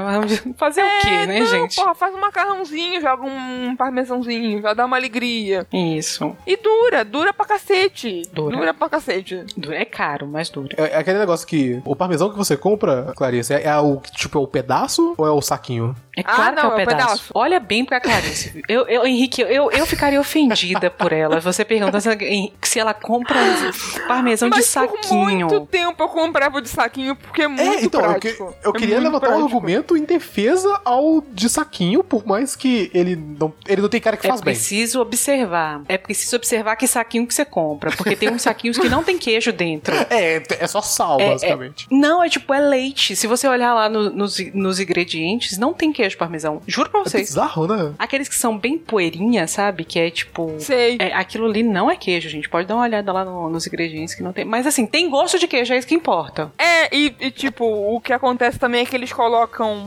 Esqueci o nome da, do composto, mas é pro queijo não grudar, assim, pra ele ficar soltinho, Ah, né? sim. Sempre. Então tem uns que é basicamente só aquilo, assim, que é, que é tipo uma celulose, né? Que as pessoas até falam muito que, ah, o, o parmesão que vem no saquinho é papel e tudo mais, Uhum. é serragem e tal. Tem essas histórias. Mas é só porque o bagulho, né, ele tem um, um misturado, assim, um negócio pra não mas é grudar, tão mas bom. enfim. mas, mas o que eu ia dizer é que quando eu bom. comprava, eu comprava muito da Vigor Sim. que eu achava bom. E quando tava, sei lá, na promoção, assim, eu queria esbanjar, eu comprava faixa azul, Olha aí. raladinho, assim. Faixa azul Né? é um negócio que, Eu, sinceramente. eu- eu não me sinto worthy, sabe? Eu não me sinto muito merecedor da, da faixa azul. Ela parece ser muito cara. Eu só comi faixa azul na, na casa dos outros. E mais especificamente na casa da minha prima, que é uma pessoa que eu sempre, eu sempre vou pra casa pra comer umas coisas boas. Mas é, é, eu, quando eu vejo aquela parada prateada com a faixa azul, eu já dou, uma, um- eu já dou dois Já passos uma pra tremida, trás. treme na base. Já. Eu, eu, eu penso, isso não é pra mim. Mas enfim, parmesão, eu- nossa, eu sempre, sempre tenho. E eu tenho geralmente, o- hoje em dia, eu só uso o pedaço mesmo. Claro. E aí, claro, Henrique. tipo de pergunta é essa? Mas assim, eu- é porque eu, eu comprei A Clarice, ela tá a um passo do Rodrigo Hilbert. Ela vai fazer o próprio parmesão em breve. Sim, é, ela tá num- numa parada assim muito. Muito. ela tá fazendo tudo desde o do, do princípio do processo. Mas assim, o parmesão, eu, eu sei lá, tipo, acho que a única vez que eu me dei mal com a questão do parmesão foi quando eu comprei no Mercado Central e eles me deram um, um queijo Minas mais duro, que tava gostoso, mas Putz, sei. não era parmesão, sabe? Mas não era parmesão. É, Eu fiquei é, um pouco. é. Ah, e, e ainda Mas- sobre culinária, eu queria recomendar um molho de tomate Uhum. que eu fiz recentemente.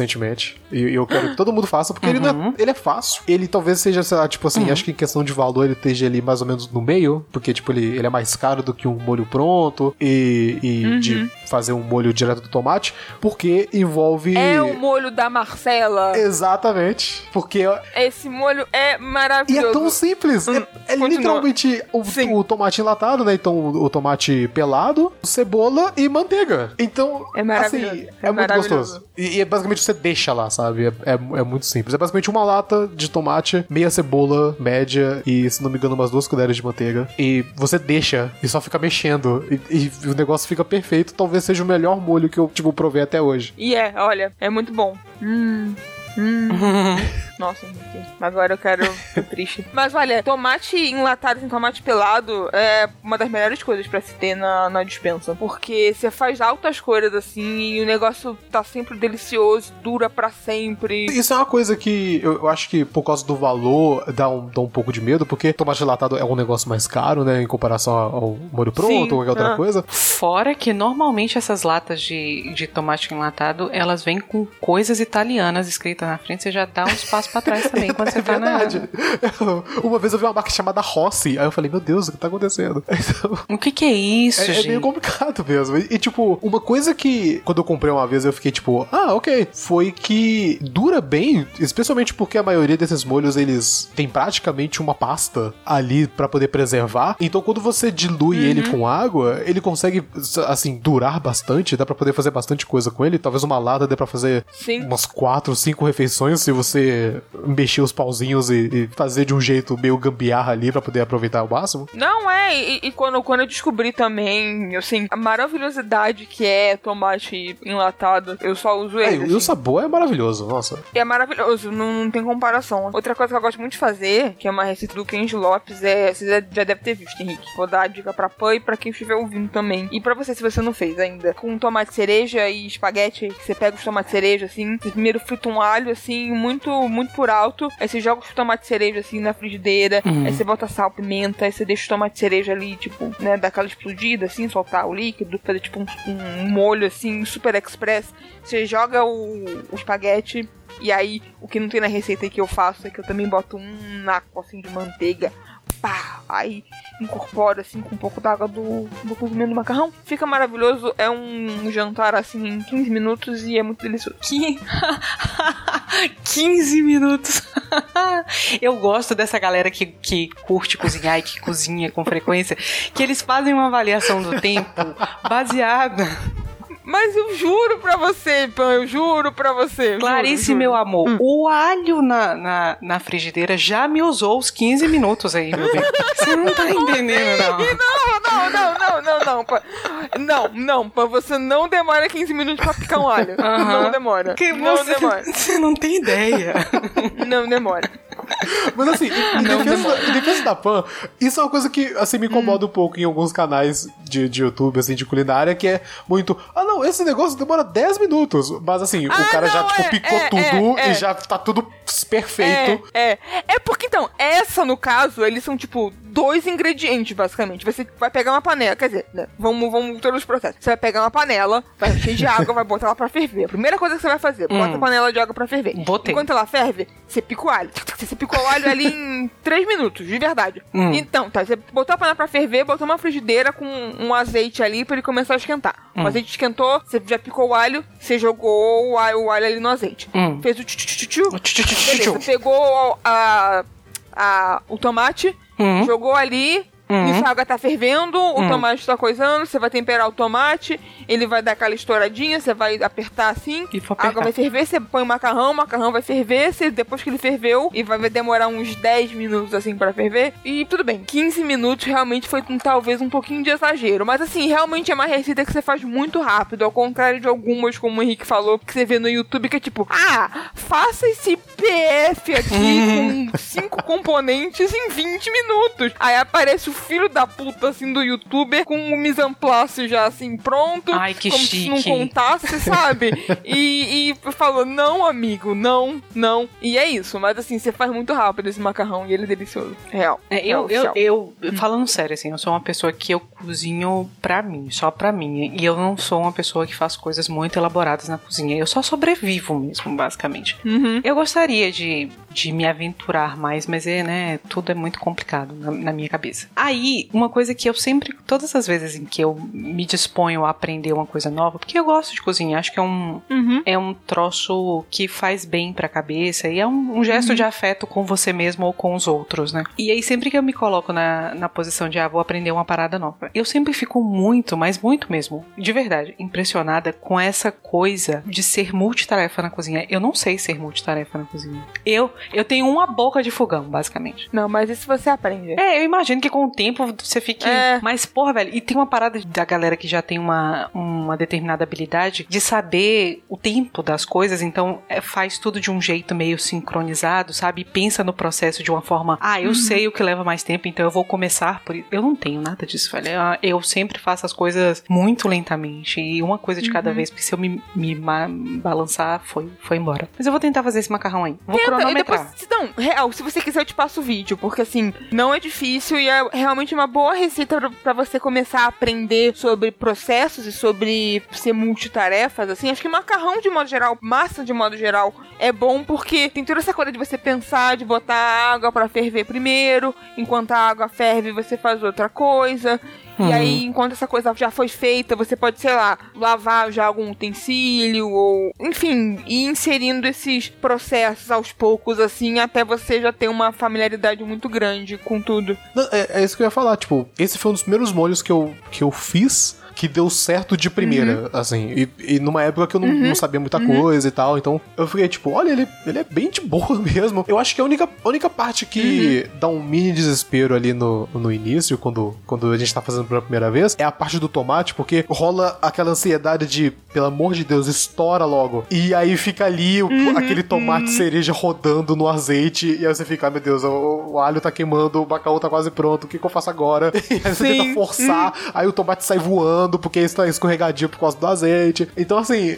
tem essas questões que é muito uma questão de prática, eu imagino. Tipo, com o tempo a gente vai, né, aprendendo, temperatura, essas coisas assim. E, e, de fato, assim, hoje, hoje em dia eu faço esse molho pros outros, assim. Tipo, se eu tô numa situação de que eu vou cozinhar pra alguém ou algo assim, eu gosto de fazer esse molho, especialmente porque eu não conhecia ainda o molho da, da Marcela Razan, mas é, é um molho que eu gosto de fazer justamente por ser simples. É uma, né, uma caixinha de tomate cereja, É. alho, azeite. Exato, é. Ele é como, tipo assim, ah, pô, você chegou no trabalho de noite cansado, é um negócio que você pode fazer, não vai levar muito do seu tempo, você vai ter uma comida super gostosa e, e satisfatória, assim mesmo, sabe? Porque ele é muito rico, né, por conta do tomate, assim. E, mas enfim, esse molho da Marcela para fazer uma pizza, para fazer é, coisas mais, mais complexas, digamos assim, né, mas... Ele, é, inclusive, eu, eu, eu, falei pra você que eu comprei o livro, né? O livro dela. Sim. Tava. Eu não sei se. Tá, não tava na promoção, não, mas eu fiquei com medo do livro ficar mais caro. E aí eu comprei. E aí foi é um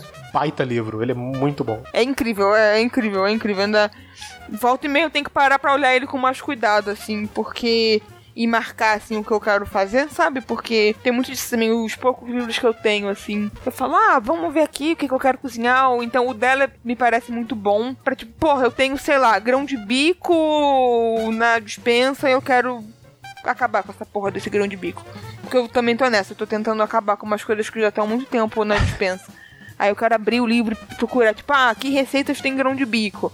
E aí tentar fazer, assim. Assim, foi, foi o que aconteceu com, com o falafel que eu fiz, acho que foi mês passado, porque hum. eu, eu hum. tava com um pacote de grão de bico, hum. sei lá, tipo, dois meses, assim. Belíssimos e pornográficos falafels. Olha, Vamos lá. Ainda eu fiquei impressionado, de verdade. Plural de falafel falafel pra caralho. Eu, eu fiquei com vontade de, de, fazer um livro de culinária depois que eu vi, porque eu falei, gente, é sério que essa é a câmera do meu Moto G5 eu que eu consegui tirar uma foto dessas? Uhum. Como eu fiz isso? Não, e assim, assim, é, méritos pra você e seu falafel ah, também, né? que isso?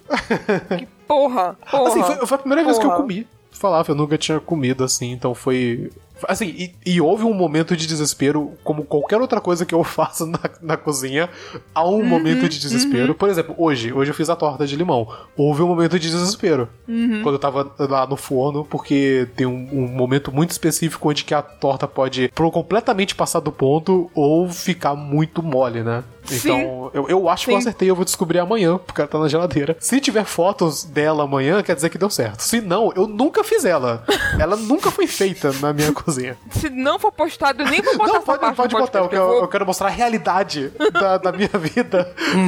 de, de, todas Entendi. as coisas que eu Entendi. faço e não aparecem hum. na internet porque elas ficaram horríveis.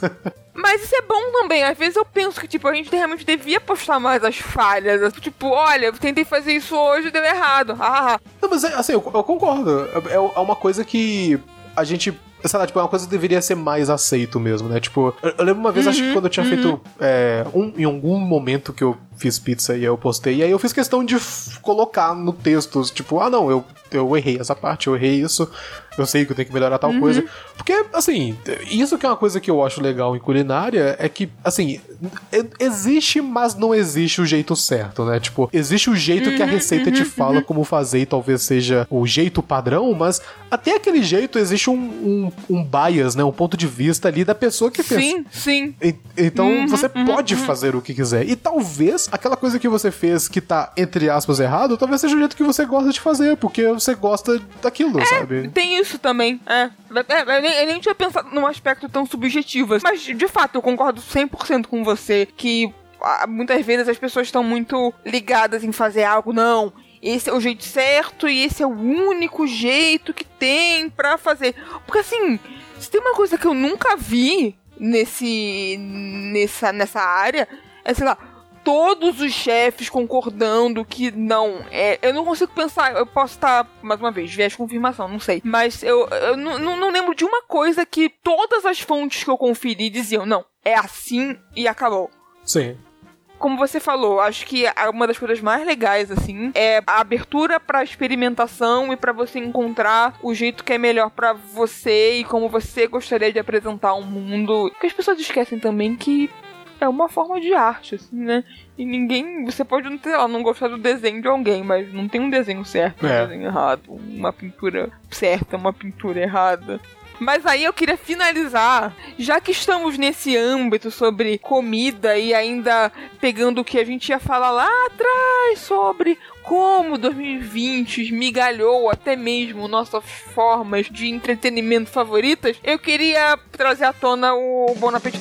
Na verdade o Henrique queria trazer à tona, mas eu roubei a pauta dele. Pan, mas antes eu quero saber, Pan, você. Hum conhece o canal do YouTube Bom Appetit, imagino que você conhece a revista, né? Uma publicação que já é bem antiga. Não, eu não conheço a revista, mas eu conheço o canal. Não, mas é, é aquele negócio, né? Que eu acho que. E isso acho que diz muito sobre o canal, que houve um momento ali que o canal tava mais popular do que a revista, né? Tipo, pelo menos na, no boca a boca, né? Na, na, na boca do povo. E eu acho que isso aqui acaba fazendo ser tudo um pouco mais dolorido, assim. Tudo começou, né? Assim, primeiro, pra quem não conhece, né?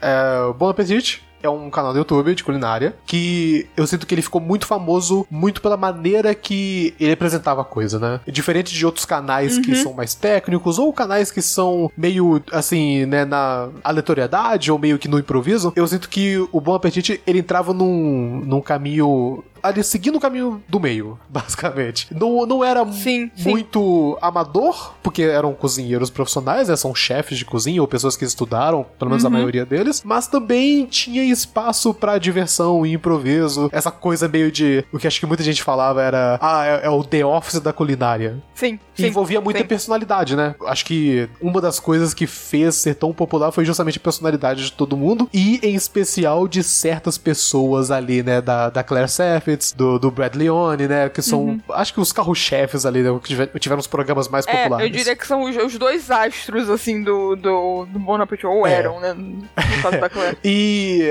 aí, beleza. Aí- o canal foi gigantesco, ainda é gigantesco, né? Te- Teve milhões de, de inscritos e o canal foi expandindo cada vez mais. Só que aí, no, no meio desse ano, se não me engano, a- ocorreu a, a primeira peça do dominó que foi caindo, que começou, se não me engano, com aquela parada do editor-chefe, né? Do, do Adam Rappaport, de uma fantasia que ele fez de um Halloween de alguns anos atrás, que ele tava fazendo é. Eu, eu não sei exatamente qual o nome, mas ele tava basicamente vestido de porto-riquenho, né? Tipo, de latino. Ele fez. Ele fez. É. Não é blackface, mas é É brownface. brown isso. é. E é uma foto que tava disponível no Instagram dele, assim, normalmente, mas parece que ninguém nunca tinha ido tão pra baixo pra poder ver essa foto. E até que descobriram essa foto. E aí, na grande coincidência da coisa, rolou a parada da Sola, né? Que era uma das integrantes. E ela acabou fazendo uma espécie de exposed, né? Ela acabou revelando como que existia uma questão de racismo estrutural dentro da empresa, né? Com The Nest, né? Eu diria, eu diria que a descoberta assim, dessa foto foi meio que a gota d'água, porque eu imagino que ela já tava super saturada de trabalhar num ambiente tóxico, num ambiente onde ela não era reconhecida, onde ela e, e os colegas de trabalho dela que não eram brancos não recebiam o suficiente. Então eu imagino que essa foi a gota d'água, assim, pra ela jogar a merda no ventilador e fazer o exposed. É, e aí nesse, nesse Exposed foi basicamente ela falando isso mesmo, mostrando como que ela tava recebendo menos, os contratos de, da- das pessoas de cor e,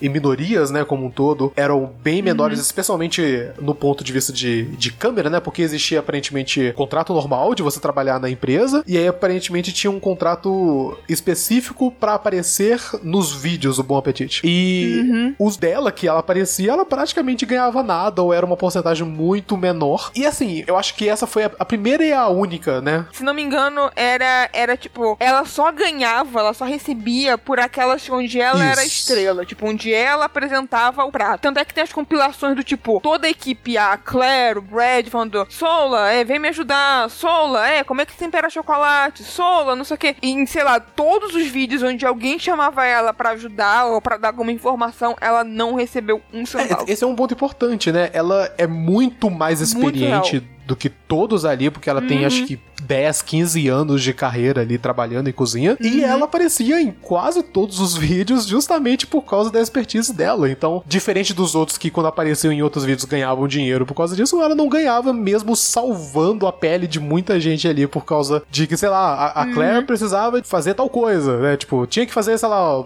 Twix. Inclusive, um, um vídeo que, que me fez perceber muito isso antes de, de todo o Exposed, por assim dizer, foi um vídeo 嗯 que eu acho que era. Foi o único vídeo deles que eles fizeram desse, desse tipo. Pelo menos eu não, eu não lembro de outro que era. Eu já sei o que você vai falar, da carbonara. Isso, exatamente. Três maneiras diferentes de fazer carbonara. E aí, tipo, uma pessoa fez é, clássico, aí teve outra pessoa que fez de um jeito, e ela fez um jeito extremamente experimental e criativo. que era a sobremesa. Foi bom você trazer isso à tona. Mas nesse vídeo eu pensei assim: por que, que ainda não deram um programa tipo esse pra essa mulher? Por que, que ela ainda continua só fazendo uma outra receita? Claro que isso não significa nada. Assim, eu não previ o Exposed, eu não imaginei que tudo isso acontecia.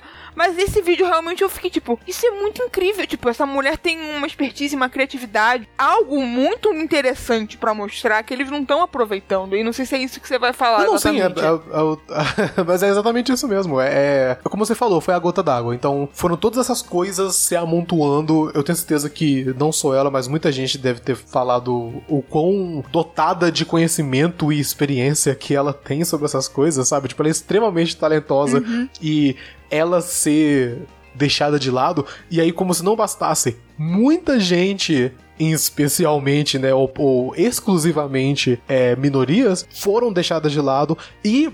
Além delas, a culinária que pertence a essas pessoas, que eu acho que pra mim é um outro problema gigantesco. É é uma coisa que eu acho que a gente acaba tendo com coisas que nós amamos. Que é, é quase um relacionamento abusivo. A gente gosta daquela coisa e a gente meio que ah, ignora. A gente pensa, tipo, ah, é é só um problema. Então, por exemplo, essa parada de não ter pessoas negras é, cozinhando, né, tipo, na frente da câmera, é uma coisa que eu já, já tinha percebido há um tempo atrás. Mas eu pensei, ah, tudo bem. é Não, é tão legal a galera. Não, não é, é um problema? É um problema, mas eu, eu vou deixar, eu vou dar um desconto aqui. E essas coisas foram Sim. mutuando, né? Como você falou, você gosta tanto daquela equipe que mesmo um problema que é grande assim, ele parece. É, a gen- a gente releva, né? A gente fica tipo, ah, não, tudo bem. É, é, ah, o, o Chris vai fazer um, um prato que não é, tipo, que ele não tem o menor conhecimento, mas ele vai mostrar pra gente como que faz, porque é de uma região que ele nunca foi, ou que ele não conhece nada dela. Ah, tudo bem. Ainda é divertido, ele tá lá, as pessoas estão lá, tudo legalzinho. Então, eu, eu não sei, tipo, quando tudo isso veio à tona, eu fui percebendo como todos esses problemas, eles meio que estavam lá, mas a gente que ignorava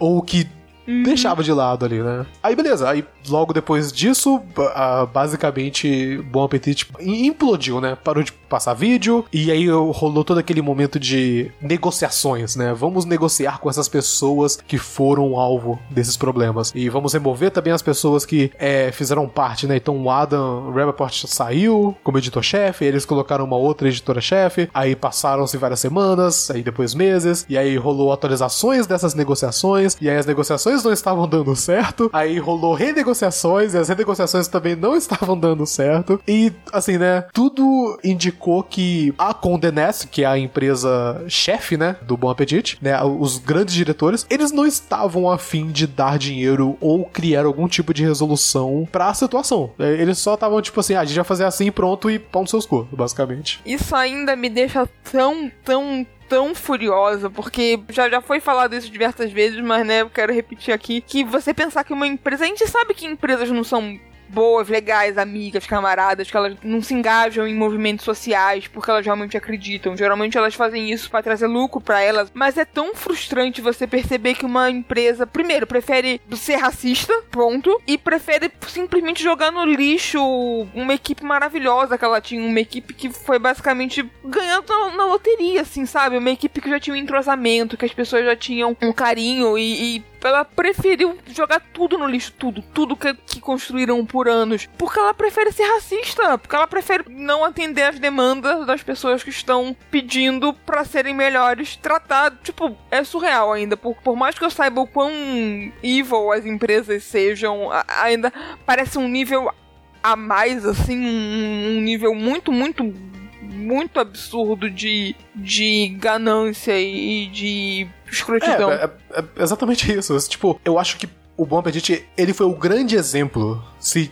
que- se a gente já não tinha vários exemplos mais escondidos, especialmente esse ano e com tudo que aconteceu relacionado a racismo e né, os, os, os quadrinhos pretos é, nas redes sociais durante uma terça-feira e aí depois todo Sim. mundo ignorou e todo mundo voltou pro seu dia a dia normal na quarta Uhum. eu acho que é o maior exemplo desse ano de como que as empresas não ligam pra isso. É, é justamente esse ponto de se está tendo algum tipo de diversidade naquela empresa, é porque, na maioria das vezes é porque ela foi obrigada a adicionar aquela coisa, ou acabou tendo algum tipo de repercussão que ela se sentiu. Então, tipo, no final é só se aproveitando daquela situação, sabe? Aproveitando de Sim, que, opa, agora sim. preto é legal, minorias são legais, lucrando, é, então exato, vamos é. colocar ali uma galerinha na frente, porque, né, vamos cuidar daquilo ali. Assim, é, é muito difícil, né? Porque, por um lado, a gente fica feliz pela diversidade, mas pro outro, a gente vê que existe um, um grande sintoma dessa doença chamada capitalismo, que acaba atrapalhando tudo.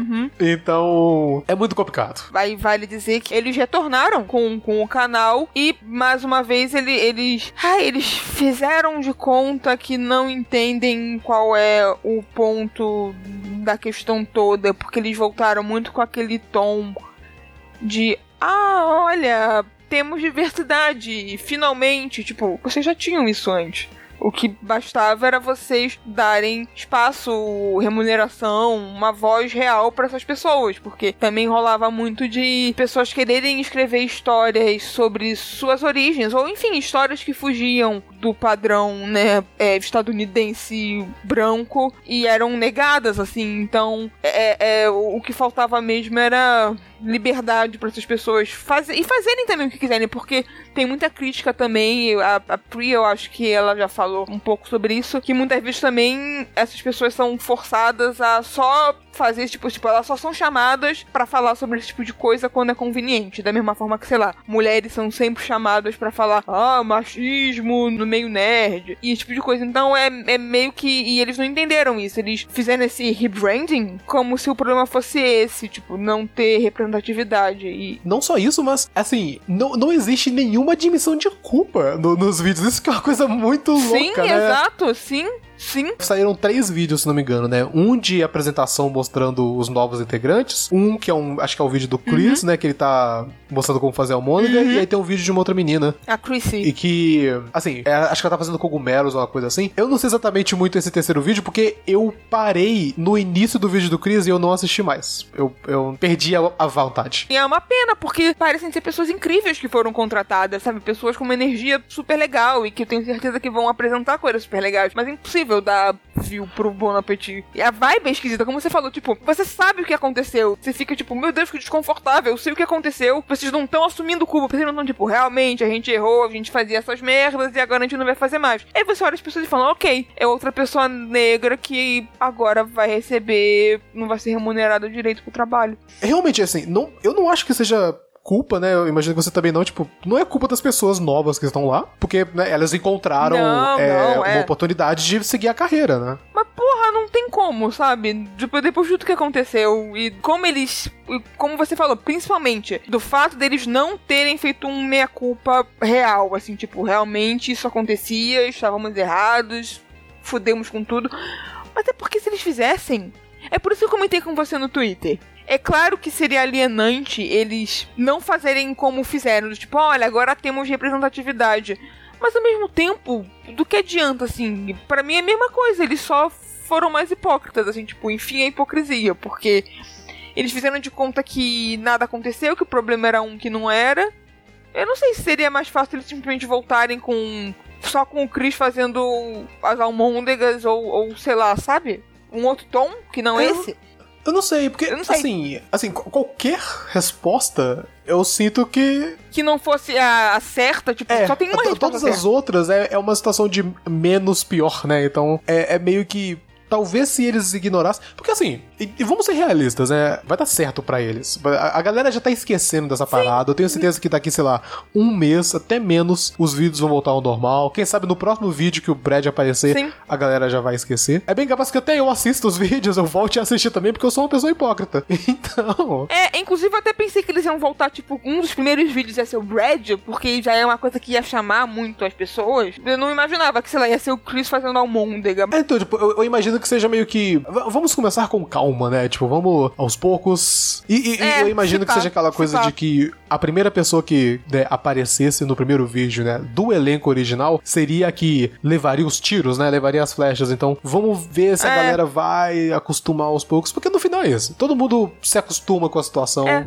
faz sentido. Você até vê os, os likes e dislikes do- dos vídeos é, mudando, né? Os likes vão melhorando no decorrer dos três vídeos, porque as pessoas, é, bem, por um lado, elas, elas ainda veem essa individualidade né, no vídeo, né? Tipo, a personalidade que tá ali, então eles, eles querem mostrar que estão apoiando aquelas pessoas, é, mas no final a gente acaba apoiando a companhia, né? Por extensão, já que esse like não é necessariamente pra pessoa e sim pra empresa que tá postando o vídeo. E existe essa questão toda de que, ok, as pessoas vão acostumar com a, a realidade. Por mais que seja muito estranho, porque muita gente saiu, quase todo mundo, né? Não, toda a equipe é. Só sobrou o, o Brad, o Chris e o Andy. É muito estranho, sabe? É tipo, É, vale só dar um parênteses. Algumas pessoas elas ainda estão no Bon Appetit, até onde eu lembre. Tipo, a, a Priya, acho que ainda tá lá só, só escrevendo, a Cristina tá lá só escrevendo também, não aparece mais no vídeo, mas não saiu da empresa, da, né, da empresa. Mas outras, elas, até onde eu sabia, iam ficar lá só escrevendo, mas saíram também, tipo a Molly, ela anunciou essa semana que ela, né, não vai mais trabalhar lá. E outras realmente saíram de vez também, tipo a Sola, que já tá programa novo no with Babies, que agora tem outro nome que eu esqueci. Mas aí é isso, 2020 esmigalhou o meu canal favorito, que eu já acompanhava há um tempo, e eu estava amando assistir os vídeos de todo mundo em casa. eu não sei o que, que eu vou fazer, por enquanto esquisitíssimo assistir. Eu assistindo por osmose, assim, com, com um react, né, no YouTube, eu, eu fiquei super desconfortável, não sei a longo prazo. Mas assim, tem gente que realmente vai debandar, mas as pessoas que debandarem, eles vão conseguir um público novo, um público que vai conhecer o Bon Appetit, não vai saber da treta, e é isso, sabe? É, né, é foda. Simplesmente é isso. E é isso, recomendo também a entrevista que a Soula deu, que ela fala do, do Chris, jogando merda no ventilador, além do Bon Appetit, até de outros lugares que ela já trabalhou. E eu fiquei puta por isso, porque teve numa live essa semana que falei, ah, porra, o Brad e o Chris, eles têm família, né? E, assim, não sei julgar por que, que eles continuaram lá ou não. Quem sou eu pra julgar, assim? Quem é que larga o Né? emprego numa pandemia e tudo mais? Mas aí, ao mesmo tempo, tanta gente foi demitida em solidariedade, tipo o Hansi, que, que né, ele foi reclamar e foi demitido. E, e tanta gente realmente se desligou em solidariedade, né? Pessoas brancas e, e tudo mais. Que é muito fácil pro homem branco, assim, falar: ah, não, eu não vou ficar aqui porque é mais seguro e não vou meter minha mão no fogo, não, porque eu tenho a minha família. Eu não sei, eu fiquei meio dividida. Porém, eu retiro sobre o Chris porque eu não vou defender esse fudido, não. Depois eu descobri. Depois eu descobri, não. Eu lembrei que ele é o diretor do Test Kitchen. Então ele, obviamente, tinha responsabilidade por muitas das merdas que estavam acontecendo, sabe? Então, pau no cu dele. O Brad, eu não consigo não defender o Brad. Eu O, amo o Brad ele é, muito, ele é muito especial, assim, tipo, eu, eu, não, eu não quero ver Ele é algo especial. de errado sobre ele. Exato, exato. Se vocês que está escutando quiser é, acompanhar outros canais de culinária, caso tenha desistido do Bom Apetite, assim, tem o, o Adonai Guzer, que, que a gente mencionou hoje mais cedo, que é a Clarice, que, que me recomendou um tempo atrás. Eu fiquei, eu fiquei muito feliz de descobrir o canal dele. Ele tem muito dessa, dessa mesma pegada que a gente falou de, né, que cozinhar em casa tem que ser tranquilo, assim, e que não existe um jeito certo e que, né, enfim, ele é. É, tem também o, o, o, Kenji, né? O J. Kenji Lopez Alt, que é ótimo. Acho que uh, quem, quem acompanha a parada de culinária deve conhecer ele, porque ele é quase um guru, né? A galera é apaixonada por ele e por tudo que ele faz e, o li e os livros que ele escreve, né? Tipo, ele, ele é um cara muito inteligente e eu acho que ele é responsável por ideias que até hoje as pessoas utilizam, especialmente essa onda de, de pessoas que cozinham e que são personalidades na internet. Tem um cara que eu descobri recentemente que eu, eu adorei, tipo, os vídeos dele. Ele é meio que um, um filho do Kenji, porque ele mesmo menciona muito o Kenji como ideia e ele é bem. Eu diria que comum, né, no sentido de que ele não tem uma formação culinária, ele é só um cara que gosta bastante, ele mesmo admite que ele é só um cara que gosta bastante de cozinhar, é, que é um cara chamado Ethan Klebowski, acho que é o nome dele. Eu gosto muito dele. Ele é eu muito legal, ele, ele é muito carismático, sabe? Eu vou dar minha recomendação, que era um canal que eu conhecia, mas eu nunca tinha acompanhado. E aí eu comecei a ver mais e, tipo, maratonar os vídeos antigos, que é aquele cara do My Name Ah, is Sandong. sim. Muito legal, muito legal mesmo. Eu gosto muito. Eu gosto muito também desse. Acho que o Henrique também. De canais que, tipo, mostram um pouco de história e de origem daquele prato, daquela comida, de alguma coisa assim. E ele, ele é bem legal. Eu, ele é muito simpático. Ele é bem legal, eu recomendo. É verdade, eu, eu acho que até tem um vídeo salvo dele aqui que eu não, que eu não assisti ainda. Tem um que não é necessariamente um canal, é um cara que eu, que eu sou muito fã dele e que não é necessariamente de culinária, é mais tipo de, de turismo, por assim dizer. Uhum. O nome dele é, é Lucas Peterson. Ele tinha uma série no Twitter que era é, Dine on a Dime, que era basicamente um programa onde que ele ia basicamente para comidas baratas, né? Ele procurava por vários lugares e aí essa coisa foi cada vez aumentando e ele foi para outros países para poder ver como que é a culinária. Esse cara, esse Lucas, ele é um dos caras mais carismáticos que eu já vi na minha vida. Ele é muito, tipo, gente boa, sabe? Tipo, é um cara que você, que você quer ser amigo Uhum. dele, sabe? Ele tem esse Dine on a Dime, que é do Twitter, que aí tem acho que umas quatro ou cinco temporadas, assim, tipo, tem bastante vídeos dele. Mas aí ele saiu e aí, se não me engano, ele tá no Los Angeles Times, eu acho, agora. E ele tá fazendo uma coisa parecida. Ele, só que dessa vez é um pouco focado em política e história também. Então, por exemplo, tem um vídeo que eu tinha assistido há um tempo atrás que era dele falando sobre é, a culinária de Los Angeles em questão de restaurantes que também ajudam o sem-teto, porque em Los Angeles existe uma crise gigantesca de sem-tetos. Ele acaba adicionando essa questão política, questão de história também, e meio que adicionando todos esses pontos, e eu, eu achei que é uma questão ainda mais elevada ainda. É muito interessante. E ele é um cara muito legal, então fica a recomendação também de, de vídeos desse cara em específico. Mas assim, ainda é triste porque o Bon Appetit era a energia. N- não tinha nada igual, né? Se um dia existir uma coisa parecida, ainda vai demorar um tempo. Se surgir algo É, eu, semelhante. eu, eu acho que, sei lá, talvez acho que não, não exista nada parecido, eu acho. Ainda quero ter esperança de que um dia eu serei enganada novamente de achar que existe uma empresa perfeita. Que eu olhava pro Bon Appetit e eu pensava, porra, queria muito trabalhar aí. Que lugar da hora. E com essa consideração, encerramos mais um Stop. E no episódio que vem, eu estarei no comando do tópico. Uau. E nós vamos falar sobre a animação The Night Short Walk On Girl, dirigida pelo Masaki Uasa. Beijos! Tchau! Beijo.